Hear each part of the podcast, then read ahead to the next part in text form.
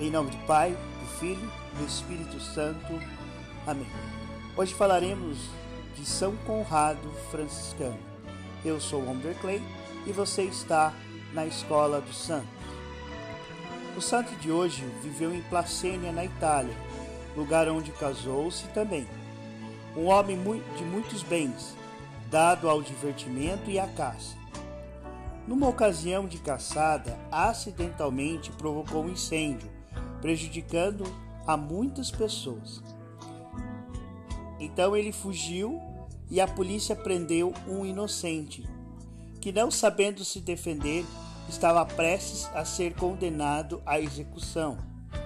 Quando Conrado soube disso, se apresentou como responsável pelo incêndio e se propôs a vender todos os bens para reconstruir tudo o que o incêndio destruiu. A partir dali, ele e sua esposa começaram a fazer uma caminhada séria e profunda no cristianismo, buscando a vontade de Deus. No discernimento dessa vontade, o casal fez um voto josefino. Ambos se consagraram a Deus para viverem o celibato. Ela foi para um convento e ele se retirou para o alto monte vivendo como um eremita por 40 anos. Na oração e na intimidade com Deus, se, ofer se ofertou a todos a, e a muitos que causaram, que causaram prejuízos para si e para os outros.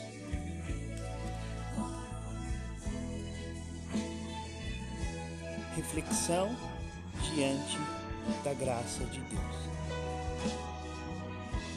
Tenho buscado a Deus com sinceridade.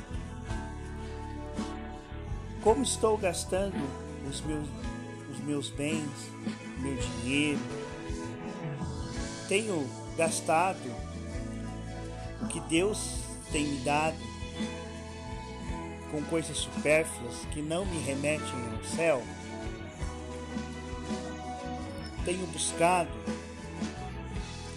ajudar o próximo ou tenho sido egoísta com as coisas que o próprio Deus me deu? Quando erro, tenho coragem e maturidade para assumir meus erros ou tenho jogado a culpa nos outros? Diante do meu erro, tenho me apresentado dizendo que fui eu que cometi, ou faço artimanhas dentro do meu serviço, dentro da minha escola, dentro da minha vida, relacionamento pessoal, dentro da igreja, no meu matrimônio, na minha vida com os meus pais. Tenho mentido e não sou fiel ou até mesmo fujo das minhas responsabilidades,